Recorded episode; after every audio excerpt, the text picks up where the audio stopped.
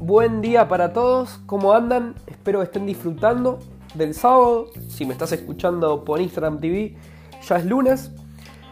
Pero lo importante es que tengas todo preparado para tomarte unos mates y disfrutar del cuarto capítulo de Fisio y Mates. Hoy voy a hablar de la historia de la kinesiología, de la evolución de la profesión y en qué etapa nos encontramos hoy en día. Para mí es muy importante como profesional conocer la historia de la profesión que eh, desarrollo, de dónde venimos y hacia dónde vamos. Si sos estudiante de kinesio, si estás por arrancar, si ya te recibiste o si sos paciente y querés conocer más sobre la profesión que hacemos día a día y de la que estamos enamorados, te invito a que te sientes, que te tomes unos mates y escuches este capítulo que seguramente te va a interesar y vas a descubrir cosas eh, de la evolución de la profesión que capaz no sabías. Me voy a remontar a la antigüedad, al año 1500 a.C., donde se encontraba la primera evidencia del uso de agentes físicos para el tratamiento de diferentes patologías en el ser humano. Hipócrates, padre de la medicina occidental y uno de los grandes impulsores de la terapéutica física, tenía la filosofía de ayudar a la naturaleza, o sea, de impulsar mediante medios naturales la fuerza de autocuración del cuerpo. Y desarrolló diferentes temas como los del movimiento, masaje, que ambos están clasificados como agentes terapéuticos. Este capítulo lo voy a basar en el desarrollo que hizo la autora Shirley Sarman en su libro de las diferentes etapas de la profesión en la modernidad.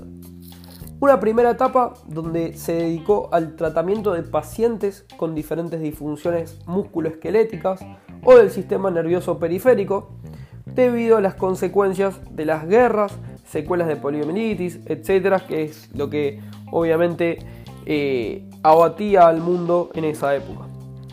En esa etapa se empezaron a desarrollar las, primeras valoraciones musculares para poder cuantificar la disfunción muscular o neurológica.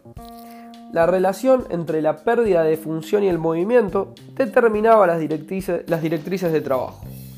Era una etapa donde la kinesiología era secundaria al diagnóstico médico y se utilizaba exclusivamente para el tratamiento de patologías ya establecidas. En la segunda etapa se empezó a desarrollar una kinesiología orientada al sistema nervioso central para pacientes que habían sufrido accidentes cerebrovasculares, lesiones cerebrales, espinales, etc. Ya que estas disfunciones eran derivadas de alteraciones del sistema nervioso central, esto cambió los paradigmas de trabajo, ya que no se podía seguir manteniendo eh, el modelo de la etapa anterior se empezó a incorporar y a entender el rol fundamental del sistema nervioso central en el control del movimiento. La tercera etapa eh, empezó a hacer foco a la disfunción articular, donde se comenzó a aplicar técnicas terapéuticas y de evaluación dirigidas principalmente a esta función articular como medida para tratar el dolor musculoesquelético. Acá los kinesiólogos empiezan a tener un rol más marcado en la evaluación y exploración para determinar los orígenes de la disfunción y establecer sus propios modelos de tratamiento. En esta etapa hay un gran cambio filosófico para la profesión, ya que el objetivo pasó a ser la búsqueda de la restricción de los tejidos o articulaciones como base de disfunción y no a centrarse tanto en el tratamiento del dolor únicamente. Hoy en día nos encontramos en una etapa donde se le da importancia a lo que nosotros llamamos el sistema de movimiento. En una población donde abundan los pacientes con dolor crónico musculoesquelético, donde los pacientes vienen con patologías derivadas del sedentarismo, donde no podemos solamente basarnos en el tratamiento del dolor específicamente, ya que esto quedaría incompleto o no resolvería de base el problema la continua, evolución de la profesión y cómo así lo denomina el significado de la palabra kinesiología, el movimiento debe seguir siendo el objetivo central de nuestra terapéutica. El sistema de movimiento tiene diferentes integrantes, como el sistema músculo-esquelético, como el sistema neurológico, cardiopulmonar, metabólico, y estos deben funcionar en relación y funcionar de manera adecuada para mantener sano al sistema de movimiento.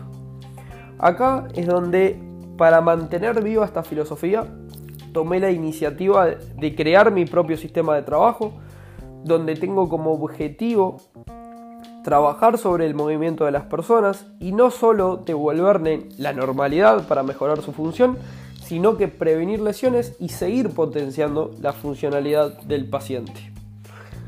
Como siempre digo y como me conocen los que vienen a consulta conmigo, eh, la kinesiología no solamente es poner agente físico, no solamente es poner un agente de fisioterapia o hacer un masaje, sino que es evaluar, razonar, devolverle funcionalidad a la persona, comunicar y educar al paciente para mejorar sus hábitos de vida.